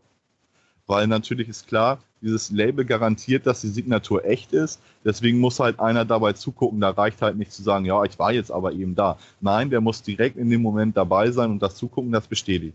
Dem gibst du denn dieses Heft und der muss das dann umgehend zum Grading schicken und da wird das dann halt eingekapselt. Ansonsten gibt es halt noch die Möglichkeit, wenn man jetzt ein signiertes Heft schon zu Hause hat von irgendeiner Börse oder Messe, ähm, die kann man dann auch zu CBCS schicken und dafür gibt es dann das rotes Label, äh, rote Label. Die arbeiten mit einer Firma zusammen, die ähm, Echtheit auch bei, beim FBI zusammengearbeitet hat, mit Signaturenverifikation und so. Und die gucken sich dann die Signatur echt. Ich kann euch da eine lustige Geschichte erzählen, obwohl der, der sie hat, ähm, der findet das nicht so lustig. Und mir hat einer aus der USA ein Heft für Gabriele Del Otto geschickt, die ich in Paris signieren lassen habe. Und das Heft war schon signiert von Herb Trimby. Das hat er bei eBay gekauft. Und jetzt wissen wir alle, Herr Trimby ist nicht mehr unter uns. Mhm. So, also habe ich das Heft für ihn von Del Otto signieren lassen, habe ihm das wieder geschickt und das wollte er dann halt mit dem roten Label machen, die Signatur von Herb Trimby. Ja, und diese Signatur ähm, hat leider die Echtheitszertifikation von CBCS nicht geschafft. Oh. Das heißt, er hat jetzt ein Heft, wo er sicherlich weiß, die Signatur von Del Otto ist echt, weil, naja, ich war ja dabei, aber die von Herb Trimby halt nicht. Und in dem Sinne, ja, was machst du mit so einem Heft? Das ja, ist halt ein bisschen doof. äh, Habe ich dir das richtig verstanden? Das ähm, wissen ja natürlich jetzt Außenstehende auch nicht, dass du natürlich dann auch so Aufträge an, annimmst. Also, dass du äh, dann den dicken Rollko Roller, Rollkoffer, den du da mit dir rumträgst, da sind dann auch quasi Comics von Dritten dabei, die du irgendwo hin äh, ja eben zum Signieren bringst. Ja, das höchste waren mal 25 Kilo. Also Sehr gut. Das, das war, Das war nach Paris, da musste ich dann auch nochmal nachzahlen beim Check-in und so. Das war schon, war schon relativ viel. Und äh, ja, in, auf, letztes Jahr in London hatte ich eine Shortbox voll Comics mit ähm, und noch mehr halt. Ja, also wie gesagt, ja, ich mache das halt, wie gesagt, ich bin dann in London halt da damals da rangekommen und fand das halt doof, dass ich so einen Typen habe, der mir halt auch über die Schulter glotzt. Ne? Mhm. Weil wenn ich da mit, mit einem Künstler sitze, will ich halt ein bisschen mit ihm schnacken und dieser persönliche Moment, wenn dann halt einer neben mir steht und der darauf glotzt, fand ich halt doof. Deswegen habe ich mich bemüht darum, dass, ob ich das nicht selber machen kann. Und da ich sowieso für Leute immer schon Signaturen von Messen und so weiter mitgebracht habe, habe ich gesagt, gut, dann kommt es darauf halt auch nicht drauf an. Habe mich dann darum bemüht, das zu werden und dann war ich auch Deutschlands erster CVCS Authorized Witness überhaupt. Und ähm, ja, und daraus ist dann halt so, so eine kleine Gruppe auch entstanden, so viele, die da auch Interesse dran haben, dann kennengelernt. Und ähm, wir fahren dann halt auf Messen. Und wenn dann Leute Hefte haben, die sie auch signiert haben wollen, dann können sie uns die schicken und dann nehmen wir die mit. Also es geht auch raw, also sprich ungegradet. Wer sie denn gegradet haben will, der bekommt sie natürlich auch gegradet. Ich finde es halt immer schön wegen der Verifikation halt der Signaturen, also besondere Hefte. Ich habe, ich sage immer so, am Anfang hat man viel Scheiß gegradet, weil man so, so ein bisschen da ähm, im Hype waren ist, so, oh, toll und so, dann nimmt man den yeah. nach 15 Heft, was man halt irgendwie mal bei drei nicht auf dem Baum ist und so. Aber ähm, irgendwann, äh, dann fängt man an, sich damit auch so ein bisschen intensiver zu beschäftigen und sagt, Mensch, welche, was, was ist denn wirklich ein Heft, was, was, was sich auch vom Preis-Leistungs-Verhältnis lohnt. Also es ist zum Beispiel nicht so, dass ähm, signiertes Heft ähm, das ist da deswegen nicht 20 Euro mehr wert. Also im Regelfall eher nicht, weil viele Sammler ähm, mögen auch gar keine Signaturen auf dem Heft und sagen, ich will das gar nicht, ich, ich will da nicht so ein Rumgekritzel auf dem Heft, ob das nun jetzt Stan Lee ist oder nicht, es interessiert mich halt nicht. Ne? Das ist dann halt, ähm, wenn man diese sogenannten Key-Ausgaben signiert hat, also Walking Dead 1 von Robert Kirkman und Tony Moore, das äh, bringt den schon ein bisschen, aber auch nicht so unbedingt. Also in den meisten Fällen ist das halt Angebot und Nachfrage. So verstorbene Künstler, ich sag mal, Jack Kirby-Signatur, die bringt denn schon ordentlich was, weil der gute Mann, den gibt es halt keine Möglichkeit mehr, an den ranzukommen. Ne? Mhm. Die bringen dann halt auch wirklich was. Aber viele ähm, mögen das halt nicht und das ist halt recht unterschiedlich vom Wert her. Also nur weil du ein signiertes Comic hast, ist das nicht jetzt plötzlich 50 Euro wert. Also, also was heißt Wert ist ja immer so, so in Anführungsstrichen gesetzt. Oder eben Steve Dillon-Signatur, die man so schnell auch nicht mehr kriegen wird. Ähm, die kriegt man leider auch nicht mehr, sehr Hast leider. du da irgendwas von, außer jetzt, dass du Leuten Gefallen getan hast, also so eine Authorized Witness zu sein? Ähm, hast du da irgendwie, ist das ein Nebenjob? Ja, also ich bin nebenbei selbstständig. Einfach, weil ich nicht möchte. Also ich nehme dafür einen Zehner für, pro Heft zum Mitbringen. Und ich bin halt nebenbei selbstständig. Das habe ich gemacht, einfach weil ich nicht möchte, dass man nachher dann sagt, okay, äh, oh, hier, nimm mal Hefte mit oder sowas, sich da irgendwas nachsagen zu lassen. Deswegen habe ich mich selbstständig gemacht, alles ganz vernünftig. Und ähm, ich musste mich auch selbstständig machen, weil ähm, für jeder, der mal was aus den USA bestellt hat, weiß, der Versand ist unglaublich teuer. Ja. Mhm. Das Hinschicken geht, also ist eigentlich bis 20 Euro oder so, bis mit deinem Paket dabei. Aber bei der Post dauert es dann auch mal vier bis sechs Wochen, wenn es denn schlimm äh, ist. Äh, und deswegen habe hab ich mich halt selbstständig gemacht, um halt einen äh, Geschäftsaccount bei FedEx zu bekommen. Weil da habe ich mir meine eigenen Raten halt ausgehandelt und dadurch zahle ich halt dementsprechend weniger. Für eine Einzelperson Hefte hinzuschicken, lohnt sich eigentlich so gut wie gar nicht. Es sei denn, man möchte halt massenweise Geld in den Versand pumpen. Deswegen ist auch halt dieses Sammeln auch so ein bisschen mit entstanden, dass ich sage, okay, gut, nehme ich für die Leute halt was mit und dann kann man das halt zusammensammeln. Ich sag mal, im, im Schnitt ist man bei 45 Euro äh, beim signierten Modern Heft. Das geht denn alles noch. Das sind so im Schnitt so ja, mit Hin- und Rückversand und zum Pressing sind man so bei 7 Euro, wenn man durch, durch die Masse teilt. Dann geht es halt ganz gut. Und ähm, wie gesagt, das sind halt 10 Euro, die ich nehme fürs Mitbringen, Einkapseln und wie gesagt, da braucht sich ja keiner mehr drum kümmern. Das ist halt das, was am meisten Arbeit macht, die ganze Papierwirtschaft da richtig zu, zu führen. Muss natürlich alles auch vernünftig sein mit den Leuten und das hinzuschicken und so weiter. Und ähm, das ist dann halt schon der, der größte Aufwand, ist halt ähm, diese ganze Zettelwirtschaft, die man da halt haben muss. Ich meine, es macht mir auch Spaß, ich habe da gar kein Problem mit. Und von daher. Hattest du nicht auch im Zusammenhang, auch irgendwo im Panini-Forum, diese Sammelbestellung, ich glaube, für Keith Giffen gemacht, äh, wo es um Lobo-Sachen ging, die er ver verkauft hat? Bell, Bell Samex. Ah, ja, das, das kann sein, ja. Ja. Okay. Ja, also ich habe das ja, ähm, ich mache das ja, wie gesagt, schon länger, wo ich dann halt Sammelbestellungen und sowas mache. Und äh, ja, das ist halt, um den Versand halt zu, zu, so ein bisschen zu sparen ist das halt immer eine gute Sache. Man hat dadurch natürlich auch ein bisschen Aufwand, aber gut, ist dann halt so. Ne? Da vielleicht eine, eine Frage noch zu dem Thema auch mal zum Schluss. Ähm, kannst du so ein bisschen da, äh, was jetzt die Künstlerseite angeht, da den europäischen, vielleicht den deutschen Markt mit dem internationalen, vielleicht eben dann auch dem, dem US-amerikanischen Markt da vergleichen? Ist der Umgang mit ähm, zum Beispiel deutschen Künstlern, bei denen du der Signaturen abholst, ein anderer, als der jetzt eben mit internationalen Künstlern ist? Ja, definitiv. Also man darf ja nicht vergessen, hier in Deutschland gibt es, also das Grading ist so die Nische der Nische der Nische ne, und Signaturen da drauf ist dann halt nochmal eine Nische. Das heißt, hier in Deutschland interessiert das auch keine, keinen groß. Es gibt halt nicht so viele, die sich dafür interessieren. Und ähm, die europäischen Künstler mit dem Grading können die meistens auch gar nichts anfangen. Die zucken nur mit den Achseln. Ne? Grading ist, ist mir egal. Aber in den USA ist das halt mit dem Grading ein Riesenmarkt. Und ähm, da ist es halt so, wenn jetzt, äh, jeder kennt das vielleicht von der Messe, wenn er da steht und hat sein ein, eines Heft, was er gern signiert haben möchte und vor ihm, vor ihm packt einer eine Longbox aus, ja, äh, dann ist keiner begeistert. Und so ist das halt auch oftmals mit den Händlern, die dann halt 30 Mal das gleiche Heft haben und das nur zum Wiederverkauf signieren lassen. Und dann sagen, haben, haben halt viele Künstler gesagt, nö, äh, mach ich nicht mit. Wenn du das denn signiert haben willst, musst du halt einen Fünfer dafür auf den Tisch legen. Ja? Die nehmen dann so eine Signaturgebühr.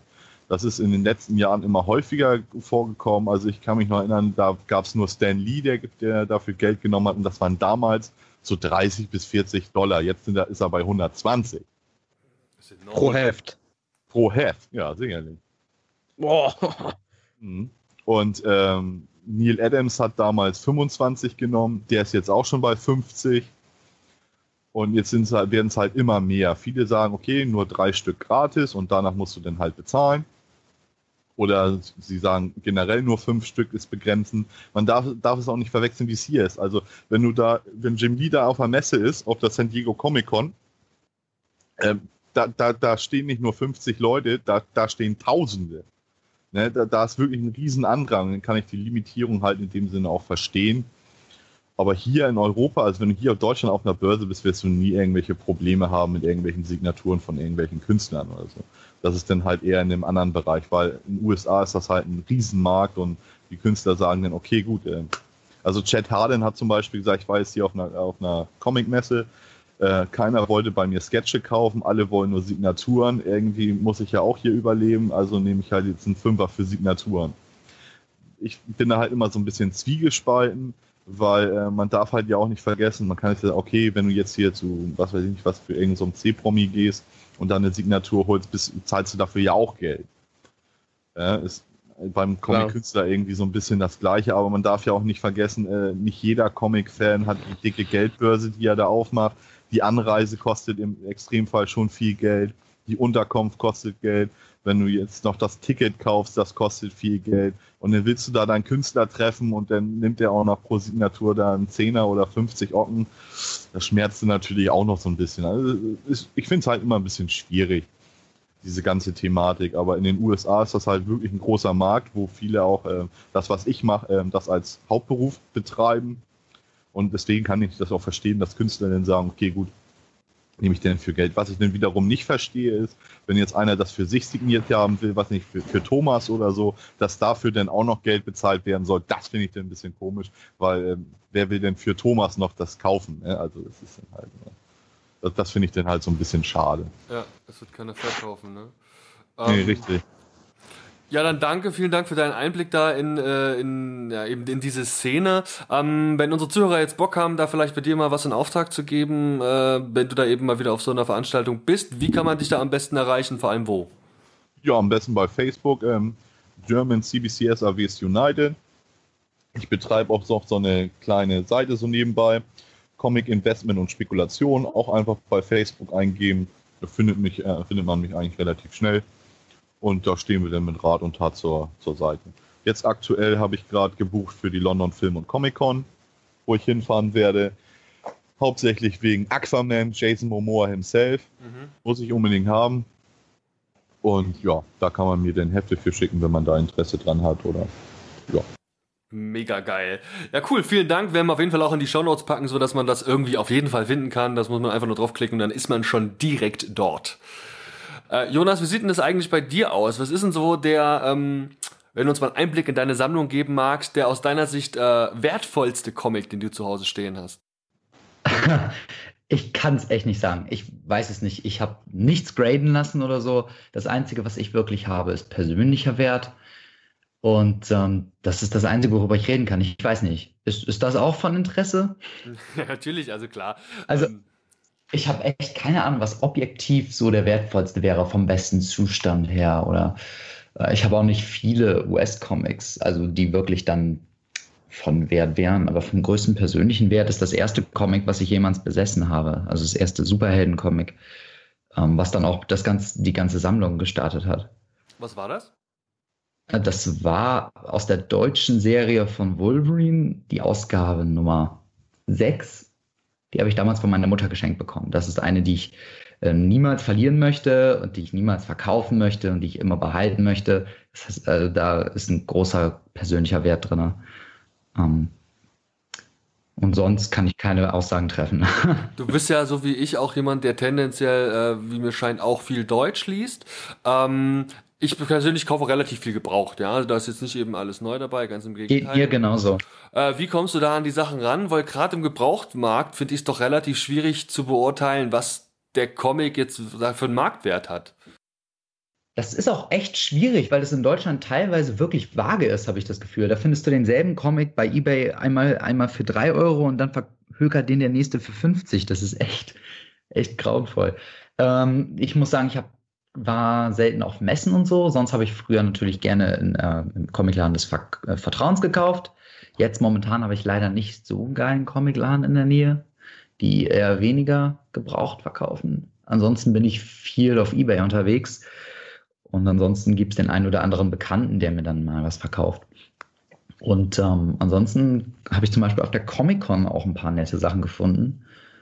Ähm, das sind so die Hauptbezugsquellen. Mhm. Ähm, du hattest in der, im Vorgespräch gemeint, dass du heute ein ganz besonders komplexes Thema mitgebracht hast. Beziehungsweise ein Thema, das eigentlich ganz cool klang, ähm, wo, ich, wo ich gespannt bin, was da jetzt auf uns zukommt. Und zwar ging es irgendwie um Prokrastination. Was ist das? Ja, das ist, ist ein großes Problem von mir selbst. Äh, be bekannt als das Syndrom der Aufschieberei, was mir, also für mich persönlich beim Arbeitsprozess ist es immer ein riesiges Problem. Nicht nur auf YouTube, sondern auch äh, bei der Uni und ähm, bei dem Blog, für den ich schreibe. Das ist etwas, womit ich viel kämpfe und es interessiert mich einfach, wie viele von euch ähm, darüber hinwegkommen ähm, mit dem Problem. Das ist eher so eine Art Selbsthilfe jetzt so. Ich weiß, dass Marlon auch ein paar Probleme damit hat. ja, also ich kann schon mal hier anteasern, falls ich darf. Jonas und ich planen was Großes in Zukunft. Ja, bitte. Und ich, ich sitze jetzt schon, ich, ich sitze jetzt so, ich, ich spreche es jetzt nicht aus. Also, ich will jetzt hier okay. nicht den Teufel an die Wand malen und dann irgendwie es hier jinxen oder so. Aber ähm, ich sitze da auch schon seit Ewigkeit an einem Projekt. Und neulich habe ich jetzt ein Skript geschrieben dafür. Und dann habe ich es mir neulich wieder durchgelesen und habe mir gedacht, so, hä, was habe ich denn, wie habe ich das da interpretiert? Und dann ist es halt wieder liegen geblieben jetzt. Ich meine, äh, ich muss sagen, vor allem mit den Videos, seitdem ich halt jetzt arbeite, ich bin ja noch relativ jung, ich arbeite jetzt gut zwei Jahre, also eine Ausbildung halt. Ähm, aber seitdem äh, sind auch viele Hobbys von mir zurückgegangen, unter anderem auch diese Comics, äh, also Comics lesen, Comic-Videos machen. Ähm, und man schiebt einfach sehr, sehr viel auf. Und überwinden ist halt immer so eine Sache. es ist schon immer sehr schwer, den Arsch hochzubekommen. Äh, vor allem ist es halt irgendwie schlimm, wenn es um die eigenen Hobbys geht, wenn das darauf zutrifft. Auf jeden Fall. Es ist natürlich immer so, dass man da gucken muss, wo man halt einfach die Zeit für Sachen einbindet. Irgendwann kommt vielleicht Familie dazu, was jetzt ähm, seit ungefähr einem halben Jahr bei mir der Fall ist. Und wenn ich nicht wie heute ja. gerade mal eine Woche sturmfrei habe, dann ist es zeitlich halt auch einfach extrem schwierig, da Sachen einzubauen. Ja, verständlich. Gerade weil die Videos, die ihr macht, ähm, ja äh, häufig eben, wie ihr schon sagt, auch geskriptet sind. Also da gibt es ja wirklich ein ganzes Konstrukt an Gedanken, das ihr darum bastelt hm. und auch sehr arbeitsaufwendig sind. Ne? Ähm, habt ihr da so Prioritäten? was geht da eher vor? Lest ihr eher den Comic oder macht ihr doch lieber eher das Video? Also bei mir ist es so, dass ich ähm, tatsächlich viel lieber das Video machen würde. Zum Beispiel auch, ich, ich plane äh, schon seit Ewigkeiten äh, ein, ein Video zu einem Comic, aber ich, ich kriege das Comic einfach nicht durchgelesen. Das ist Ironheart oder halt Invincible Iron Man, der erste Trade Paperback, weil ich eigentlich das Comic ein bisschen haten möchte. Und ich, ich habe halt schon so vereinzelt so ein paar US-Sachen gelesen, aber dass ich mir wirklich eine objektive Meinung bilden kann, da, da will ich es auch mal gelesen haben. Ich habe sogar hier als äh, Paperback auf Deutsch liegen. Aber ich komme einfach nicht dazu und ich habe auch keinen Bock, das zu lesen, obwohl ich das Video eigentlich super gerne machen würde. Ähm, das ist schon irgendwie immer so ein bisschen blöd und auch so, boah, ich habe jetzt voll Lust, hier die Review zu diesem Heft zu machen, aber ich muss zuerst lesen. Hm. so, das ist halt schon, ja, und, und dadurch verschiebt sich halt auch immer alles ich habe es eine Zeit lang so gemacht, dass ich halt wirklich ähm, geschaut habe, ich lese nur S-Heft äh, und mache sofort Review dazu und warte dann mit dem Video so lange, bis es in Deutschland rauskommt, dass ich es dann an einem Release-Tag äh, rausbringen kann. Mhm. Da habe ich eine Zeit lang drauf geachtet, mhm. aber das hat halt auch nicht so langfristig gut funktioniert, weil man ja auch dann irgendwie Feedback für das Video haben möchte und wenn es dann halt irgendwie, ich weiß nicht wie viele Monate äh, nicht gelistet auf YouTube ist, dann ist es auch scheiße. Ja, sechs Monate sind ja im Regelfall so der Verzug, den wir haben bei Superhelden-Comics und äh, wenn du Pech hast, wird die Serie gar nicht in Deutschland released. Das ist ja auch nicht so. ja. Ähm, ja, wie, wie ist das bei dir, Jonas? Also deine Zeit ist ja, glaube ich, auch, äh, du hast ja auch nicht unbegrenzt Zeit. Ähm, entscheidest du nee. lieber dafür, die Sachen zu lesen oder drüber zu schreiben, äh, drüber die Videos zu machen? Oder eben auch zu schreiben in deinem Fall? Also ich mache ja vergleichsweise wenige Comic-Videos äh, im, im, Vergleich mit anderen Comic-Tubern. Sondern berichte dann auch ähm, oft über die Filme und Serien und bringe dann da Hintergrundwissen über die Comics mit rein, so dass man die Brücke schlägt und auch gegebenenfalls mehr Leute erreichen kann. Ähm, und da berichte ich wirklich ungern über Dinge, wo ich die Comics nicht schon gelesen habe. Also entweder lese ich es vorher oder ich berichte sowieso nur über die Dinge, die ich sowieso schon gelesen habe. Und wenn ich dann etwas nicht gelesen habe, dann erwähne ich das auch und sage, das gibt es aber und dazu habe ich etwas recherchiert und das klingt ganz interessant. Oder eben auch scheiße. Aber in der Regel ähm, habe ich es schon gelesen oder lese ich es vorher auch zur Recherche dann. Ja. Und für, ähm, also wenn du jetzt so Durchschnitt mal einen Durchschnitt nennen müsstest, wie viel Zeit investierst du durchschnittlich in die Comics und mit Vor äh, in, die, in die Videos mit Vor- und Nachbereitung? Das ist extrem schwierig zu sagen, weil zwischendurch auch viel Zeit liegt. Ähm, ich versuche immer an einen gewissen Flow zu rein, äh, reinzukommen, indem ich das Skript in einem Stück wegschreibe und dann brauche ich nicht länger als eine halbe Stunde. Für den Schnitt, wenn alles zusammenkommt, vielleicht drei Stunden, äh, wo ich dann mit reinzähle, ähm, das Video- und Bildmaterial zu sammeln, ähm, Effekte, was Soundeffekte und visuelle Effekte mit, ein, ähm, mit einbezieht und dann den Schnitt selbst. Das kommt schon so hin.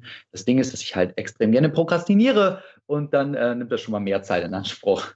Also quasi lieber Sachen machst, die, auf die du mehr Bock hast. Ja, momentan versuche ich auch einen ganz anderen Ansatz zu finden. Wenn ich gerade Lust auf irgendwas habe und sage, ey, da habe ich jetzt Bock, was zu machen, dann setze ich mich sofort dran, nutze diese Motivation aus und ähm, gucke einfach, was dabei rauskommt. Ja, ich, ich kenne das mit Videos auch so, dass ich halt jeden Tag so einen Schritt zum Video mache. Ich kündige es halt meistens auch an, weil das muss man natürlich machen, damit man auch einen Druck bekommt, äh, einen gewissen. Dann zum Beispiel, ich wollte noch nicht ein Video aufnehmen. Ich bin, habe meine Kamera genommen, äh, so ein paar Comics und wollte zur Tür gehen, um, um in den Keller runterzulaufen, wo ich halt mein kleines Aufnahmestudio habe. Und dann äh, hat mein Handy geklingelt. So, habe ich das abgelegt. Dann habe ich es noch nicht in den Keller runtergetragen, aber lieber gespielt. Ähm, und ja, so ist es halt irgendwie, ja. ja, ja, man wird schnell abgelenkt, ich kenne das sehr gut. Ja.